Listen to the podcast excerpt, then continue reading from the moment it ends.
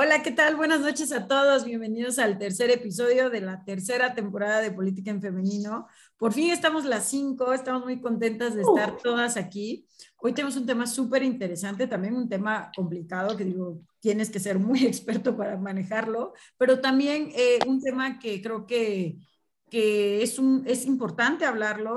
Vamos a, a, continuar hablando de mujeres afganas, pero en esta ocasión de su llegada como refugiadas a México, ¿no? Y creo que eh, es importante señalar que, que, la ayuda humanitaria es algo que, que seas del partido que seas, sea de oposición, seas de derecha, seas de izquierda, lo que seas. O sea, creo que finalmente es algo que, que hay que aplaudir, que hay que agradecer y que más allá de las críticas que, que hemos leído en medios de comunicación en relación a que, a que llegan a México, donde también es un país donde se violenta a las mujeres, donde mujeres que vienen de países como pues de Sudamérica, bien de Guatemala, bien de Honduras, pues en muchas ocasiones en la frontera son violentadas en este, en este caso vienen como refugiadas, ¿no? Y finalmente el llegar como, como refugiado, pues también trae un proceso, ¿no? Un proceso que, que, que, que implica momentos, que implica eh, eh, una, una estrategia para que lleguen a nuestro país y creo que también este, es algo que, que México está dando ejemplo, sí lo veo como algo positivo, al menos en mi perspectiva,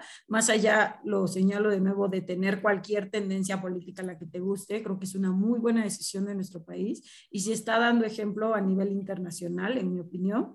Y creo que, que, que, que es algo que debe suceder en toda la comunidad internacional porque va a haber eh, la llegada del talibán a Afganistán creo que, que, va a traer muchísimas implicaciones, tiene que traer muchísima reflexión para todos nosotros en materia de geopolítica, de qué va a pasar, hasta dónde van a llegar. Y creo que México en esta ocasión está tomando una muy buena decisión y lo está haciendo muy bien. Menos eso es mi opinión y eso es lo que que, que, creo que debemos de ver como sociedad, como comunidad y como humanidad. O sea, finalmente estamos viendo también una pandemia mundial y creo que en ese sentido, eh, así debemos actuar, ¿no? Como primero, ante todo, pensar en que somos seres humanos todos y, priorizar a los niños, a las mujeres, a las niñas. Y eso, esa es mi opinión. Adelante. Nora. Hola. Hola, Nora. Qué gusto. No se escucha tu, tu audio, Nora. No, no, no, te ¿No me escucho? Ahorita ya, te escuchas, es que ah. estaba como tapando la bocina. Hola, hola. Que les digo que me da muchísimo gusto estar otra vez aquí en nuestro programa en Política en Femenino. Está padre, hoy es el 3 de 3, o sea, el capítulo 3 de la tercera temporada. Habíamos tenido complicaciones, la agenda de todas está cada vez más, más compleja, eh, pero estoy contentísima de poder platicar, de poder decir sobre qué hice. Ahí estoy. micro. Ya, ya, ya. Y después vi a Cecilia muy cerca de mi cara. Pero bueno, regresando al tema que es lo importante del día de hoy, yo quiero decir que tiene, comparto y tienes toda la razón, mi querida Ara, el tema de que México abra, las, abra sus fronteras para recibir a grupos vulnerables como son las mujeres, las jóvenes afganas, es importantísimo, es momento de solidarizarnos y sobre todo con las mujeres, que son un grupo vulnerable que corre un gran riesgo derivado de lo que pasó con la toma de los talibanes de todo el territorio afgano. Primero llegaron cinco mujeres, cinco mujeres jóvenes, mujeres brillantes, que son parte del equipo de robótica afgano, que ha ganado premios a nivel internacional, que ha estado eh, reconocido. Y bueno, creo que es importante y ya están en México. Ellas cuando llegaron, sus palabras fueron pues, conmovedoras al decir que México les abría las puertas y que además con eso estaba salvando sus sueños y estaba dándoles una oportunidad de seguir creyendo. Eh, los talibanes, recordemos que eh, pusieron un plazo hasta el 31 de agosto para que pudieran salir y para que pudieran salir de sus fronteras y aunque han dicho algunos grupos o algunas eh, líderes de los talibanes que todas las prohibiciones y toda la violencia que se vivió en la década de los 90 no se va a repetir, como las prohibiciones de asistir a la escuela, de trabajar, pues hay muchos que no creen en este, en este sentido, porque en el hecho son muchos más, son muchas eh, las, las situaciones o son muchas las acciones que se ven encaminadas a vulnerar los derechos de estos grupos los hemos recibido en los últimos días y estaremos recibiendo en los próximos días para llegar a alrededor de 150 mujeres que han solicitado el refugio a México y México está dando prioridad justamente a estos grupos. Aunque hay que recordar lo que dijiste muy bien, Ara, eh, son muchos los grupos vulnerables que están pidiendo a la ONU la intervención, las mujeres, los periodistas, los líderes de la sociedad civil, las pequeñas minorías étnicas, religiosas, vamos a tener que estar pendientes de qué es lo que pasa en Afganistán y sobre todo del actuar de los grupos talibanes que hoy tienen eh, pues, total control sobre, sobre el país. A las mujeres, pues decirles que México eh, va a abrir o está abriendo sus puertas y decirles que estamos muy contentas. Yo estoy muy orgullosa de que nuestro país esté haciendo esto, pero ahora el reto no nada más va a ser recibirlas, sino también ofrecerles ofrecerles un, una estabilidad, ofrecerles un proyecto, ofrecerles un, una, un, más, cuando hablo de estabilidad es ofrecerles techo, comida, sustento, una forma de seguir estudiando, una forma de seguir trabajando. No nada más es recibirlas por recibirlas, es recibirlas y bajo qué condiciones. Porque si bien nuestro país es un país amigable, que abre las puertas, que está abriendo las fronteras, tampoco es un país que tenga todas las condiciones y que esté en este momento dándole condiciones a sus propias mujeres, a las propias mujeres mexicanas que están siendo violentadas, asesinadas, etcétera. Entonces creo que ahí va a venir el reto, a ver y revisar y estar muy pendientes de la política que se aplique para el recibimiento de estas mujeres, el acogerlas y sobre todo el darles oportunidades para que puedan tener un desarrollo pleno. No vamos a traerlas únicamente para, bueno, muchas gracias, bienvenidos y a su suerte, porque podríamos convertir el, el abrir las fronteras en un peligro para las mujeres que están llegando de Afganistán. Así que vamos a estar pendientes. Yo confío plenamente en el trabajo del canciller Marcelo Ebrard Creo que es un hombre capaz, un hombre preparado, un hombre que conoce mucho de política exterior y estoy segura que te estará planeando toda una política pública para poder darle eh, eh, cobijo, para poder recibirlas, pero también para darles un futuro y poder plantearle y poner sobre la mesa las diferentes opciones que tendrán estas mujeres para desarrollarse, porque vienen con una mano adelante y una mano atrás. Vienen huyendo, vienen con miedo, vienen con un, pero también vienen con una religión, vienen con un tema étnico fuerte que habrá que respetar y en el que habrá que buscar su desarrollo pleno en México y en el mismo tiempo no olvidar que así como tenemos la obligación eh, humana de hacer esto en estos momentos, tenemos muchos, muchas pendientes con nuestras propias mujeres y habrá que caminar de la mano para poder darles condiciones a quienes están llegando eh, aterrorizadas y además quienes están llegando con todo lo que tenían, con un sueño robado, con un antes y después que marcó literal un día. Y ahora que vienen a México poder ofrecerles no nada más el cariño que podemos darle, la fraternidad, sino ofrecerles un plan de desarrollo integral para estas mujeres y niñas afganas. Bueno, ahí me da muchísimo gusto saludarlas a todas y a todos, porque por fin, después de mucho tiempo, incluso desde la segunda temporada que ya la terminamos como que a, jalones, volver a estar las cinco creo que es algo bastante enriquecedor. Y definitivamente, dando la continuidad al tema que veníamos abordando desde hace ocho días, yo creo que sí, lo que mencionas, Nora, es vital, porque al final del día el hecho de abrir las puertas y abrir las fronteras, no nada más es decir, porque somos buena onda los mexicanos y porque siempre nos solidarizamos y porque lo podemos hacer con la gente de cualquier situación y lo hemos visto, ¿no? Ante situaciones de, de conflicto, ante situaciones de desastres naturales, ante situaciones de cualquier otro índole, eh, México siempre apoya, siempre manda eh, desde a lo mejor víveres hasta en este caso también abre sus puertas para que la gente que ahorita en este momento la está pasando mal, de manera concreta las mujeres, puedan llegar. Como lo mencionas, además hay que reconocer otra cosa. Dentro de, lo que está pidiendo asilo para llegar a México es, mm, ahora sí que de los cuerpos más especializados, mujeres con una trayectoria brillante, que mucho tienen que abonarla a nuestro país y que si bien es cierto que en este momento nosotras, o, bueno, México en general le abre las puertas, pues también hay un reto bastante grande porque pues de alguna manera van a tener que desarrollarse desde alguna plataforma con aspiraciones hasta que no solamente se queden como las visitas, ¿no? Porque siempre eh, algo que no tenemos como muy claro es que en el momento se brindan todos los apoyos, se brinda todo toda la, atención e incluso el gobierno mismo genera las condiciones. Y pues ha pasado un tiempo y cuando ya las, las circunstancias empiezan a cambiar, pues la realidad ya se ve diferente. Entonces, por supuesto que hay que darle pues condiciones. Ahorita se empiezan a llegar, o sea, se empiezan a recibir pocas personas, pero se espera que obviamente México abra las puertas a muchas más eh, mujeres y obviamente también velando por los intereses. Ya lo mencionaba, cuando, cuando sucede esto, también vale la pena considerar todo lo que hay detrás y el trabajo que sí se ha hecho en materia de migración, ¿no? Porque si bien es cierto, a lo mejor ahorita porque es un tema que está en el ojo de los reflectores, que está en el centro de la prensa a nivel internacional, pero lo hemos visto incluso con las caravanas de migrantes que vienen del sur, ¿no? De, por ejemplo, de, Honduras, toda la gente que viene también buscando el famosísimo sueño americano y que de alguna u otra manera pasa por, México, ¿no?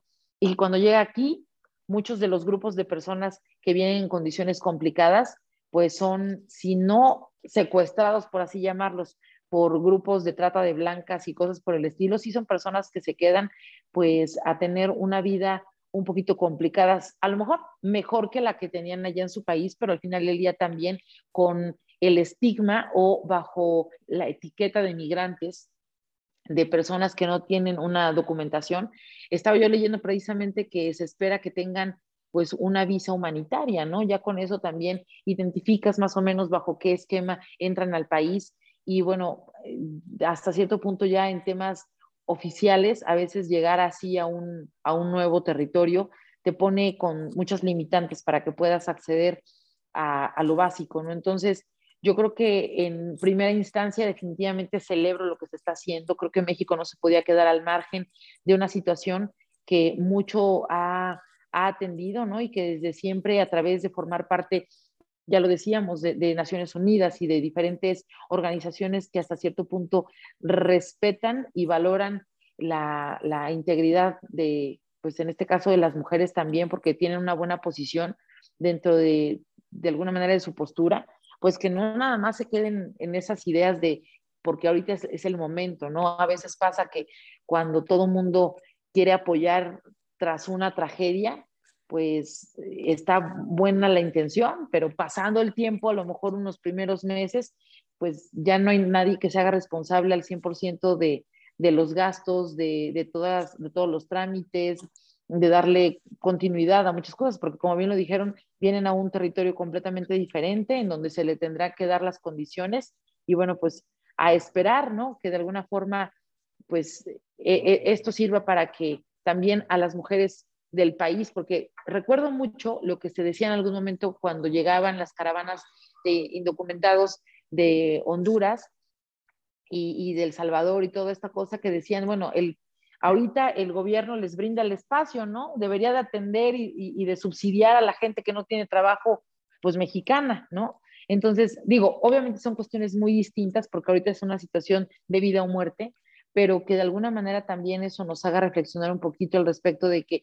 se deben de brindar las condiciones para mujeres extranjeras y naturalmente para todos aquellos casos que pues siguen en el tintero y que tristemente ni siquiera se abordan en, en, una realidad cotidiana, ¿no? Entonces, pues de todas maneras, bien por México y ojalá durante los próximos días, las próximas semanas, antes de que se vence el plazo que los talibanes precisamente dieron para que toda la gente ahora sí que tenga que salir, pues de alguna manera lo hagan de una manera, este, pues digna y que, que sea para el bien y que a lo mejor conjuntando el esfuerzo y el talento de estas mujeres que valen demasiado, pues también sirva para el crecimiento de nuestra, de nuestra propia historia. Yo tengo entendido que sí, sí ha negado el refugio y de hecho a, ciudadanos afganos eh, el gobierno mexicano en 2020, pero esto al ser una situación extraordinaria, por eso sucedió. Entonces creo que es una decisión un poquito distinta a esas críticas que se hacían en cuanto a, los, a las caravanas hondureñas y esto. Creo que es una situación extraordinaria, distinta. Y sigues así, adelante. Hola, buenas noches. Bueno, buenos días o tardes, porque no, no sabemos a qué hora nos van a estar escuchando o viendo. Eh, bueno, primero señalar que las condiciones en México son por mucho muy distantes a las que tienen en Afganistán, claramente. Y que son mujeres que han sido amenazadas o las que han ido a sus casas literalmente a decirles que las van a matar. Entonces, aun cuando digan, no, pues fíjese que ya no, porque decían ahora, ah, eh, y es cierto, el gobierno, eh, este, los talibanes han dicho que no se van a repetir eh, las acciones que tomaran antes, pero pues yo también digo que soy voladora de Papantla y nadie me ha visto volar nunca. Entonces, eh, digo, evidentemente, y de verdad lo decíamos en el programa anterior, yo cada que veo a esas mujeres tan valientes, lo único que puedo pensar es que las van a matar. Entonces, las condiciones en México, aún cuando estén escribiendo, sí, efectivamente, aquí matan de, eh, este, de tres años para acá, matan a 10 mujeres diariamente, ¿no? Criticaban las 7, bueno, ahora son 10 diarias. No, por eso estamos cinco acá hablando y en política en femenino. Sin, sí. Seguro sí, que fuera, antes, si en el talibán no lo haría. Estamos, estamos, en un, estamos en un México en el que espero que los diputados y diputadas salientes tengan remordimiento de conciencia porque literalmente recortaron el recurso para, y me refiero a los federales, no, me refiero a, y a las federales, pero... órale, órale, dile, no te Pero literalmente recortaron el, el, recurso de alerta de género, de los refugios para mujeres, cabrón, en este país ya no hay recursos para los refugios de mujeres, de, no hay guarderías desde que gobierna el PG y mandó su iniciativa. Entonces sí, efectivamente las condiciones en este país para las mujeres no son fáciles, sobre todo desde los últimos tres años, pero eso no quiere decir que este, puedas estar mejor en Afganistán bajo ninguna circunstancia. Y yo creo, además, que lo que se criticó eh, fue que justamente hoy estaban pidiendo, bueno, hubo mujeres también eh, sudamericanas a las que ni siquiera se les dio chance de, ya no que les negaran el asilo político, es que ni siquiera les dieron chance de solicitarlo. O sea, las regresaron el mismo día que, que este, recibieron las afganas que son las que están en el centro de atención y en el foco de atención ahorita. Pero no podemos tampoco perder de vista que estas mujeres centroamericanas, no digo que todas las que vienen, pero sí muchas de las que vienen también son perseguidas políticas, también tienen, tienen su vida en riesgo, también tienen hijos e hijas y también están huyendo de las condiciones de inseguridad de sus países y una vez más, Sí, efectivamente, en, México mueren 10 eh, mujeres diariamente, efectivamente, en, México las condiciones para nosotros las mujeres son difíciles, pero bajo ninguna circunstancia las podemos este, comparar con todo y todo con las condiciones de esas mujeres sudamericanas y mucho menos con las de las afganas. Ahora, justamente hoy tenía yo una conversación con mi papá. Eh, mi papá es español. Eh, mi papá es español y vive en México desde hace muchísimos años. Y mi mamá es mexicana y vive en España desde muchos años también. Yo he sido, yo he sido migrante y además era la clásica que era la chupina aquí y sudaca allá. Entonces, pues, ¿cómo les explico? Eh, ser migrante es mucho, muy complicado. Yo lo, yo lo he visto, lo he vivido y además pues me, sobran historias para arriba y para abajo, tanto de mi papá como de mi mamá. Es española de Cholula como la de los pobres. Sí, bueno, me molestaban con la película porque decían que era yo la, el güey de la película. la española de Nosotros los nobles. Pero no, yo no hablo así, oigan, no, yo no, no sean ridículos, por favor. yo, sí, bien Mexican Curious. Pero bueno, el caso es que eh, siempre, siempre hay personas, más que autoridades, hay personas que echan la mano y hay personas que no. O sea, mi papá me hablaba de un delegado hace rato, me estaba diciendo, es que el delegado de gobernación, de cuando mi papá era joven, o sea, ya hace mucho, mucho tiempo, hace muchos, muchos años, y decía, es que él no molestaba a nadie, nunca pedía mordida, nunca nos perseguía a los migrantes para ver a quién sacaba del país. Y yo todavía le contesté, ajá, papá, sí, bueno, tú porque eras español, pregúntale a los, eh, a los centroamericanos si les iba igual que a ti. O sea, mi papá trabajaba en Laguna Verde, eh, tenía un puesto directivo, bla, bla, bla. Le dije, a ver, pregúntale a, los sudamericanos si les iba igual. Dice, no, no, no, porque mis amigos, eh, porque tenía yo amigos sudamericanos, te puedo decir que no los trataban, o sea, que no los trataban mal, que estábamos todos muy a gusto con ese delegado. Entonces, sí creo que hay personas que en sus encargos públicos hacen o hacemos la diferencia. Ojalá y algún día seamos mayoría, porque por lo pronto, justo lo que referías hace rato, Anabel, eh, en el momento, en, el momento de la foto y todo, pues ahí salen y todo muy padre, pero la realidad es que cuando pasa la noticia de moda, hasta le cierran la llave de los recursos y que están en un país extranjero con unas costumbres totalmente distintas a las de sus países y que además evidentemente no creo que vengan cargadas de dinero y menos de los eh, y menos si vienen de Afganistán. Y que sí, el dinero... ¿Perdón? No, falta que termines voy yo. No, no, pues si quieres yo ahí, ahí le corto para que puedas intervenir. Sí, Ana.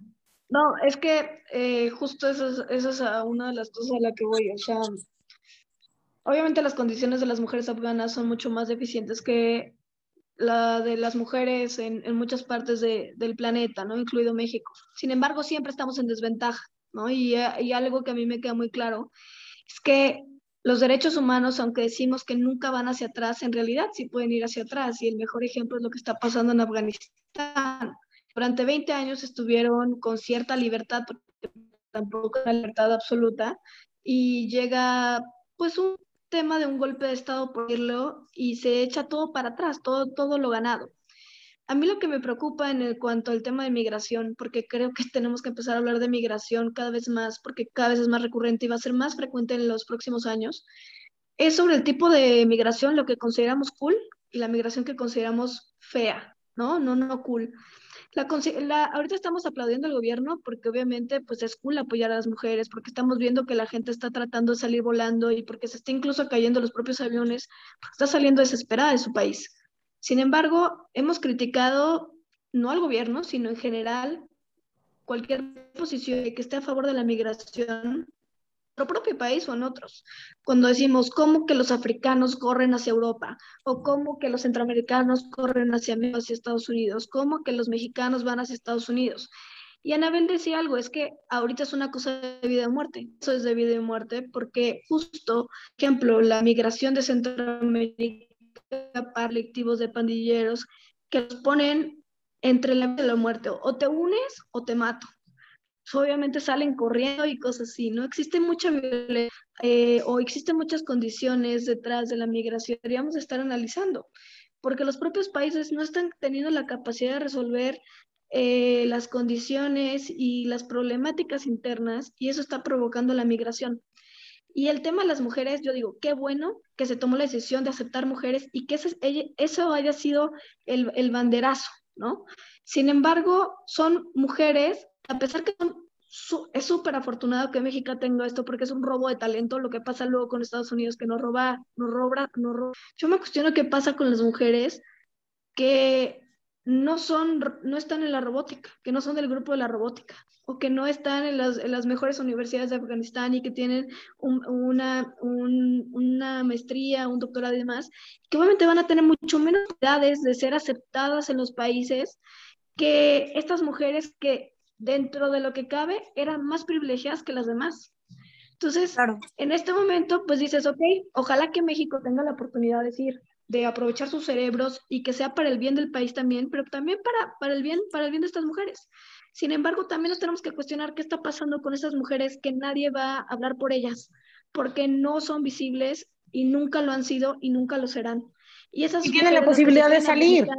Punto. No, no la tienen. Esa es la no la tienen. No la tienen. no, la tienen ni la tendrán.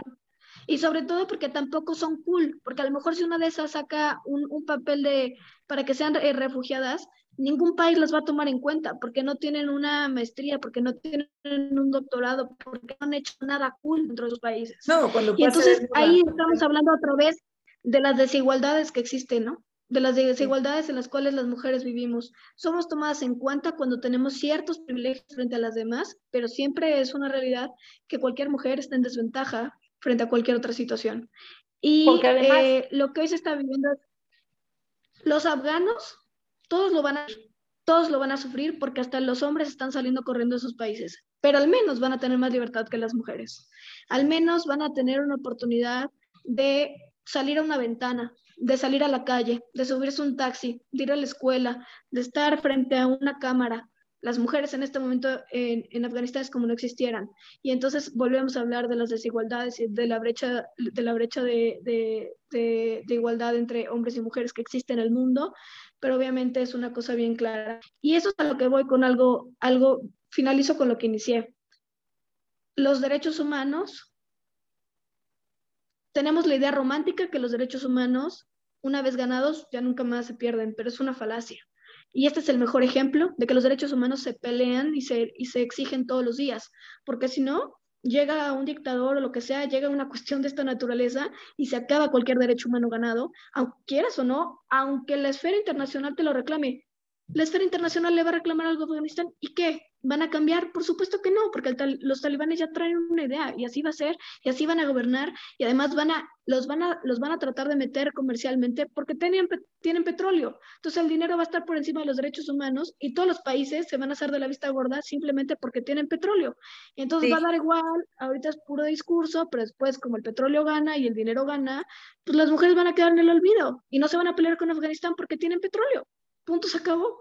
Entonces, ahorita pues sí es cool, pero no perdamos de vista lo que está detrás y lo que va a pasar en unos meses, porque va a dejar de ser un tema cool y además porque existen muchas otras personas que están sufriendo y que la van a sufrir gravemente dentro de... Y que ni siquiera va a ser tema de agenda, para desde ahí empezamos mal.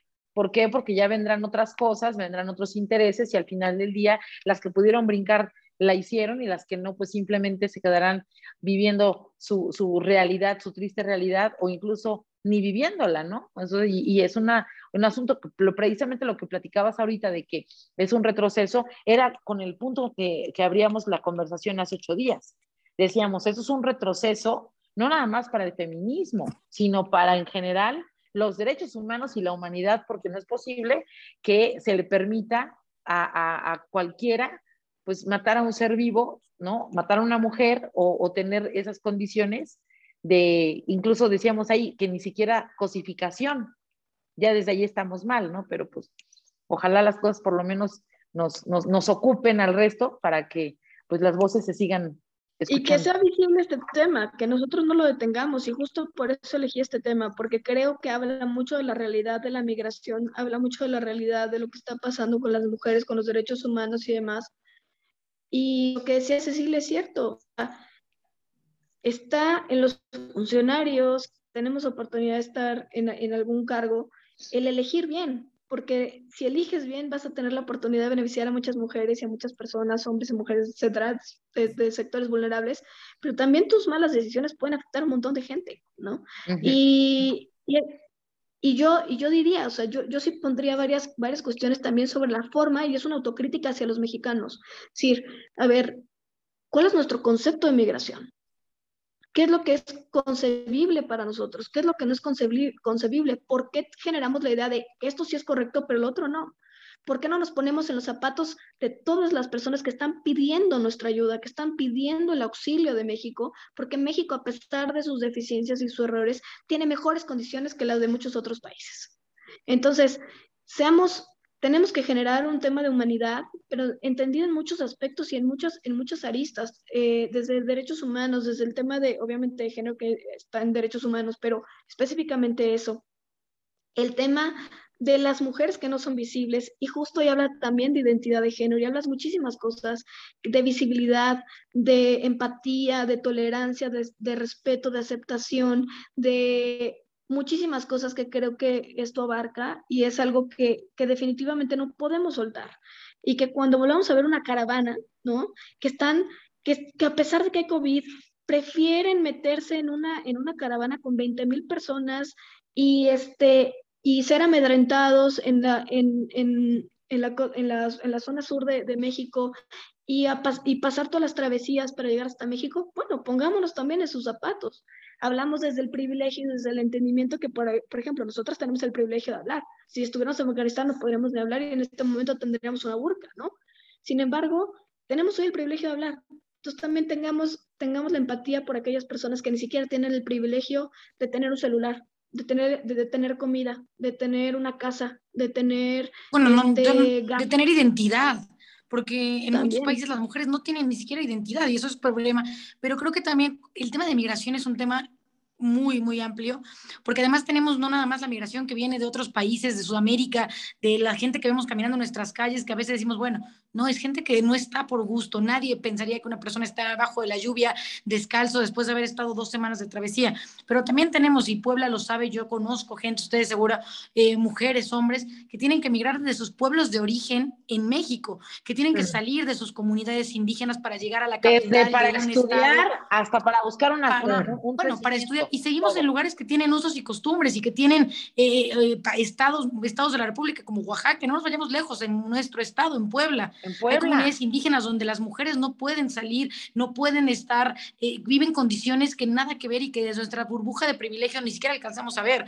Pero claro que conozco algunas que me han dicho, oye, yo me iba a casar y yo no quería casarme a los 16, pero si no me casaba, la violencia que vivía en mi casa, entonces emprendí un camino de 12 horas para llegar a la capital con una caja de huevo en la mano y huyendo de mi realidad. Esas mujeres, esos grupos vulnerables, esos hombres, esas personas que anhelan estudiar, pues también encontramos en nuestro propio estado, en nuestras propias comunidades, en nuestro propio país. Pues creo que el tema de migración nos lleva a un sola, una sola conclusión, la humanidad, el poder ser empáticos en lo que el otro está pasando y en entender que nadie deja su lugar de origen por gusto, y que aunque pensemos que es un extremo, no, no es un extremo, porque yo lo veo hoy. Yo eh, lo cuento con, hay, hay, personas que tuvieron mejor suerte, como lo comentaba hace rato Ceci, de emigrar eh, por eh, pues, su papá español, llegó a México, su mamá fue a España, pero hay otras personas que, que migran por un tema de necesidad económica, aunque pareciera que viven en un privilegio, en una seguridad. Algo que, que hoy que decía Anabel es, vamos a ser empáticos con la migración. Yo decía, es un tema tan complicado el ser empático y ser migrante.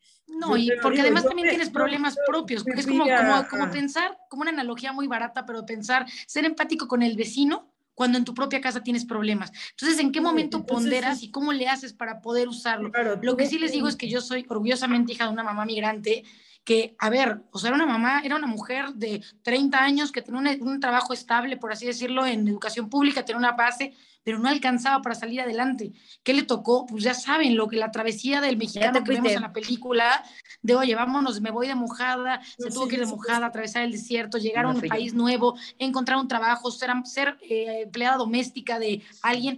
Y es una mujer que vivía en una esfera de privilegios, porque era de capital, tenía un trabajo, pero a veces la necesidad económica es más fuerte que lo que puedas pensar que tu estado te ofrece. Entonces, ¿en qué momento ponderas el problema del vecino? Por el problema que vives en casa. Si me preguntas, es una enseñanza de vida el haber tenido, y mi mamá que haya sido migrante dos años en Estados Unidos, una vez regresada por la migra, ya saben, todo lo que pareciera que viven las películas, muchos lo hemos pasado. Entonces creo que la migración es un tema de empatía, pero también de mucha responsabilidad, porque no podemos pensar únicamente en abrir las fronteras para darles más problemas. ¿Cuántos conocemos también gente que había venido de Sudamérica que terminan en trata de blancas? Que terminan en trata de personas, más bien, ya no es de blancas, en trata de personas, en tráfico, de, de, no nada más de mujeres, de hombres, que se vuelven hasta, pareciera que es lejano, que no existe, pero hasta esclavos. ¿Por qué esclavos? Porque viven encerrados en un lugar donde únicamente les dan comida chamba y tienen que hacer muchas cosas. Entonces, creo que la política pública y el trabajo de nosotros, quienes tenemos un espacio dentro de la vida pública del Estado y del país, es fuertísimo en materia de migración. Ahora, además, estamos viendo la parte bonita, estamos viendo la gente buena que viene huyendo de otros lugares para querer hacer patria y tener una mejor condición en otro lugar, pero también no estamos dejando, o sea, estamos dejando de lado aquellas personas que salieron, ahora sí que para hacer de las suyas en un lugar en donde precisamente como no tienen una identidad y porque no saben más allá de otras cosas, también vienen a, a de alguna manera a todavía descomponer un poco más el de por sí ya desorden que existe en otro lugar, ¿no? Entonces, Anabel, yo, yo ahí te diría que hay que tener muchísimo cuidado por algo. No te oyes si tienes el micrófono. Hay que tener cuidado con algo, este, Anabel, ya porque, a ver, esas personas también tienen una historia y seguramente el Estado de sus países, al igual que el Estado de mexicano, les ha fallado y han generado condiciones en las cuales no son óptimas. Y yo no estoy justificando la violencia. ya también cada a ver, perdón, a ver. las interrumpo a todas. Sí, sí existe. A ver, yo sí creo que las personas tenemos que asumir nuestra responsabilidad. Sí, la vida es dura, el Estado, el, país, pinche gobierno, lo que ustedes quieran. Pero hay un momento, también... y no me refiero al gobierno, o sea, hay un momento en que mamá y papá ya no tienen la culpa de lo que hacemos. Y lo mismo al, gobierno. O sea, a ver, cabrón, asumimos nuestra responsabilidad y asumimos porque cuando el llegan a otro lado. Pero es que justo por eso se genera la xenofobia. Déjame terminar, cabrón. A ver, asumimos el resultado de nuestras acciones y de nuestras decisiones. O sea, y eso es ser adulto, y eso es ser adulta. Ahora bien, sí, sí hay, evidentemente, ahí tenemos el, de, ¿cómo se llama el que tuvieron que remitir apenas a su país porque tenía aquí una banda de delincuentes y allá también sí existen, Anabel. Pero la realidad es que son una minoría y minoría muy minoría. Que no lo niego y muy, muy, muy minoria. Y entonces, sí, exactamente. O sea, la, la clásica nota de... Es que los judíos son malos. Es cuando... Este, o sea, estoy diciendo en general. Porque, o sea, al final del día lo que necesitamos hacer como país es que tener las condiciones para que incluso no haya impunidad ni para contra las mismas personas de nuestro país que hacen y deshacen a su gusto. Digo, o sea, de entrada. La verdad es que yo me, yo me sumo a, me sumo a Anabel Barca. La verdad es que sí es un, un discurso racista que fomenta el ellos son malos, nosotros son buenos y hay que cuidar lo nuestro. No, no, no, no, no. A lo que voy, existen. O sea, no vamos a decir que no existen. a ver, aquí estamos uno de cada una situación, exacto, pero aquí hay es simplemente checar condiciones parejas para todo, para que puedan crecer, para que cuando pasen por aquí, porque lo, lo decíamos también, o sea, no nada más es decir, yo apoyo a la migración porque les doy colchonetas y porque por donde quiera que pasen a lo mejor les doy un plato de comida. No, no, no, es cuestión de generar el ambiente y las condiciones, tanto para que no haya un desorden y desde ahí tiene que haber, porque incluso para los propios mexicanos no lo hay. Restringir las políticas de migración creo que más o menos Al final, es lo que habla Creo que, a ver, Anabel, pero yo sí creo que, que, que, bueno, sí, un poco hay, es un tema súper delicado en el que tenemos que tener mucho cuidado. Yo creo que yo estuve cinco años en España y fui migrante y fíjate que yo soy muy privilegiada, como dicen ellas siempre que hablan del privilegio, yo me siento muy aludida, gracias a Dios.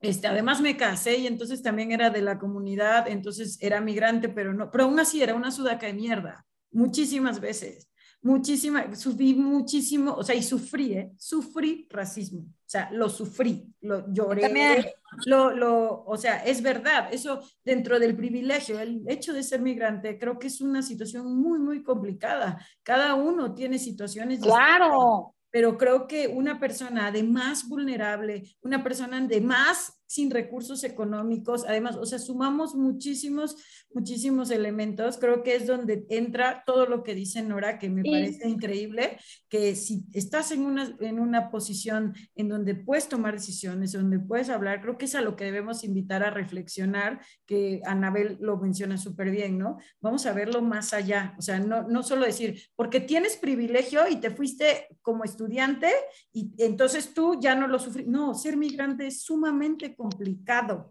Por eso cuando veamos... Vamos a lo mismo. desde, que, desde que llegas de otro lugar, por ejemplo, a mí me pasó, venías del pueblo...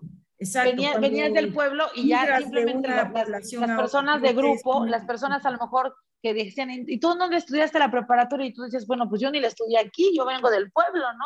Ah, bueno, entonces casi casi se volteaban y decían, no, pues aquí nada más las del Humboldt, o aquí las del americano, o aquí nada más los del cierto lugar. Y son ¿no? Pero en otros lados no, eso no, pero, pero al final, Exacto, exacto. Al final, al final del país no pasa eso. Exacto, al final del día, en diferentes dimensiones, la migración se vive y se, y se, y de alguna manera sí se, se identifica, ¿no? Y lo vivimos todas. Entonces, por eso yo decía que no era un tema de racismo, si hay una persona que definitivamente toda la vida siempre ha abogado por el tema de que le entremos pareja a todos, soy yo. Sí apoyo lo que dice Ceci, que sí tenemos que ser como un poquito más responsables con el tema de cómo nos va y cómo de alguna manera también reaccionamos ante algunas circunstancias. Y también me queda claro que cuando las condiciones en tu lugar de origen no son las aptas, pues tienes que emigrar hacia algún otro, porque dice por ahí que no somos de donde nacemos, sino de donde la hacemos. Y entonces... así fue pues como de hablar de las mujeres de Afganistán, terminamos hablando de la migración e incluso de la migración de un municipio a otro. Gracias. Eso es lo bonito del programa. Sí. O sea, pero no, no, para, yo, yo creo que Anabel, o sea, yo simplemente yo diría, ok, o sea, tu, tu punto de vista, pues, puede ser verdad, pero que lo englobemos no por el tema de migración, sino porque existen gente pues con condiciones sociales distintas, con educaciones distintas, con eh, cuestiones mentales distintas en todas las partes del mundo, que obviamente cuando existe migración también se presentan y que eso provoca que, que, que, pues existan condiciones de violencia, etcétera, etcétera. Pero la descomposición jamás será por la migración. La descomposición es, la impunidad existe no es porque sea migrante o no, la impunidad existe en México incluso aunque seas mexicano, ¿no? Entonces, claro. lo que tendremos que generar condiciones para que no exista impunidad ah. y que quien la la pague, independientemente si es mexicano, chino, coreano o de Centroamérica. Eso pasa en Estados Unidos, ¿no? Allá llega cualquier persona y se pone las pilas. A ver, de eso iba yo a hablar, se me, se me, fue el avión y ya no lo toqué, pero justo de las órdenes de protección. O sea, ¿cómo vamos a proteger esas mujeres afganas? ¿Ustedes de verdad creen que las van a dejar ir así de, bueno, no importa, ya vives en México, ya nos olvidamos de ti, no hay problema, sé feliz, quítate el burka? Por supuesto que no. O sea, por supuesto que no. Van a seguir en la mira de los talibanes por lo que representan ellas para las mujeres de su país, no para el nuestro, para las mujeres de su país. En un país en donde las órdenes de protección pues valen para puro ¿Cómo lo digo? ¿Cómo, lo digo diferente a pura madre? Puro queso. entonces, yo espero que tengan protección de la Secretaría de Relaciones Exteriores y eso ya va cambiando la cosa y que sea permanente, porque volvemos a lo mismo. Si se les va a olvidar pasado mañana, pues ya valió. Que eso. Si no, por lo menos de grupos feministas que las protejan. Ese es un gran punto que no lo había pensado, Ceci. Creo que tienes un gran punto que hay que hacer hincapié para que las mujeres y hombres que que vengan a México de Afganistán y de donde sea, pues tengan que permitan crecer de manera segura, ¿no? Y que se sientan y que puedan desarrollarse, porque al fin y al cabo cualquier ser humano lo que busca es desarrollarse, no existe otra cosa. Entonces, ojalá que México lo tenga, pero por el momento creo que para ir terminando, eh, aplaudimos esta iniciativa por parte del gobierno mexicano, creo que actuó bien, y eh, Marcelo Ebrard, como siempre, mostrando diplomacia y una alta calidad política en, la esfera internacional. Eh, México, sí, siempre, siempre abierto hacia el mundo extranjero, lo cual ha sido una línea desde hace muchos años en este país. Y bueno, existen muchos temas que tenemos que seguir tratando y pues que desde aquí, desde Política en Femenino, nos soltaremos. Bueno, hasta la próxima. Chao, Gracias. Bye. Buenas noches. Bye. Buenas, noches. Buen día. Hola, queremos darle la bienvenida a Política en Femenino, un espacio de análisis y reflexión. Finalmente, encontramos en este podcast un puerto seguro donde un grupo de mujeres en sororidad nos hemos dispuesto a hablar de temas políticos desde un enfoque de conciliación, construcción y materialización de nuestras ideas. Un lugar en el que queremos inspirar a muchas otras a expresar con libertad sus posturas políticas y a construir desde una nueva perspectiva. Hay un deseo palpitante en cada mujer de transformar su entorno. En las mujeres hay una fuerza creativa que sostiene el peso de la transformación, conduce la movilización de ideas y negocia los verdaderos cambios. Las mujeres producimos una masa crítica de conocimiento que está cambiando al mundo y generando una política con nuevos matices, una política de pluralidades no excluyentes. La energía femenina es apasionada, desbordante y necesaria para equilibrar la vida en sí misma. A través de Política en Femenino, queremos invitar a hombres y mujeres a conocer y co-crear una nueva visión de la política en México, a conectarnos con nuestra energía femenina a través de nuestras voces. Comenzamos.